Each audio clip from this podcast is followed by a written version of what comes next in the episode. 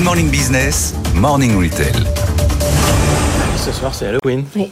Vous allez vous déguiser? Non, Mais pourquoi? Parce que je suis très mal à l'aise avec les déguisements. Bah, Vous êtes pas drôle. Non, là. quand même, c'est une fois dans l'année. Bon, les déguisements, les fausses toiles d'araignée sont de retour dans les magasins, les supermarchés. Une fête qui est apparue en France dans les années 90, à la fin des années 90.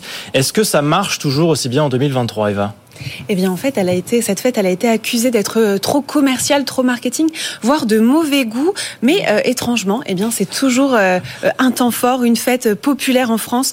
Euh, c'est 61% euh, des Français qui déclarent encore fêter Halloween. Alors, bien sûr, ça se passe plutôt chez les moins de 45 ans. Ça reste un temps fort inévitable pour les retailers. On passe difficilement à côté dans les rayons. Les, en effet, que ce soit chez Carrefour, Lidl ou Leclerc, eh bien, c'est un moment important euh, pour les enseignes qui mettent en place euh, des catalogues spéciaux, euh, des rayons spécifiques avec bonbons, maquillage et surtout des promotions. Je vois pas du tout pourquoi vous dites que parfois c'est vulgaire. hein. Les images que vous nous montrez sur RMC Découverte, elles sont superbes et extrêmement chic. Et bah, ça reste quand même un business important aussi chez les anciennes spécialisées comme Jiffy qui fait Oui. pas mal de pubs. hein. Ben, C'est exactement ça. Jiffy réalise 30% de son chiffre d'affaires sur le mois d'octobre, un chiffre. Ah, mais c'est énorme. C'est énorme. Et ce chiffre ne cesse de d'être en augmentation puisque l'enseigne a doublé son chiffre d'affaires en 4 ans sur ce euh, segment. On trouve euh, 800 références euh, sur Halloween, un rayon euh, qui se développe et qui vient même concurrencer la période de Noël.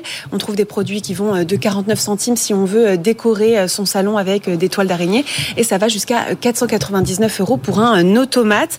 Euh, la décoration et les déguisements, c'est bien sûr les premières dépenses et on a un, panier moyen de 50 euros à peu près. Bon, moi, je regarde depuis euh, le début de la chronique le panier de bonbons qui est juste à côté, dans une, euh, une petite citrouille. Le marché de la confiserie, Eva aussi, j'imagine que euh, ça cartonne pendant cette période. Oui, tout à fait. Un foyer euh, sur deux achète des bonbons euh, pendant la période d'Halloween. C'est vraiment le plus gros euh, temps fort du marché de la confiserie qui réalise 15% euh, du chiffre d'affaires annuel, soit trois fois le rythme normal des ventes de bonbons sur cette période-là. Le leader, c'est bien sûr Haribo. Haribo, euh, qui détient 46,3% euh, du marché avec 2 milliards d'euros de chiffre d'affaires mondial. Alors, les bonbons stars d'Haribo, c'est quoi selon vous? Bah, c'est les schtroumpfs. C'est Non, les fraises Schtroumpfs Tagada plutôt, non Ben, c'est voilà, Ah, c'est ça dépend dans quelle ça. équipe vous êtes. Ah bon Il y en a pour tout le monde, c'est les Schtroumpfs, les fraises Tagada et euh, les Dragibus. Bah, D'ailleurs, je vous fais passer. euh, Bah ouais. il paraît que c'est les bonbons qui piquent qui ont le plus de succès. le- Ah c'est ouais, le c'est meilleur les C'est ça les meilleurs. Bonbon très acide. Ouais.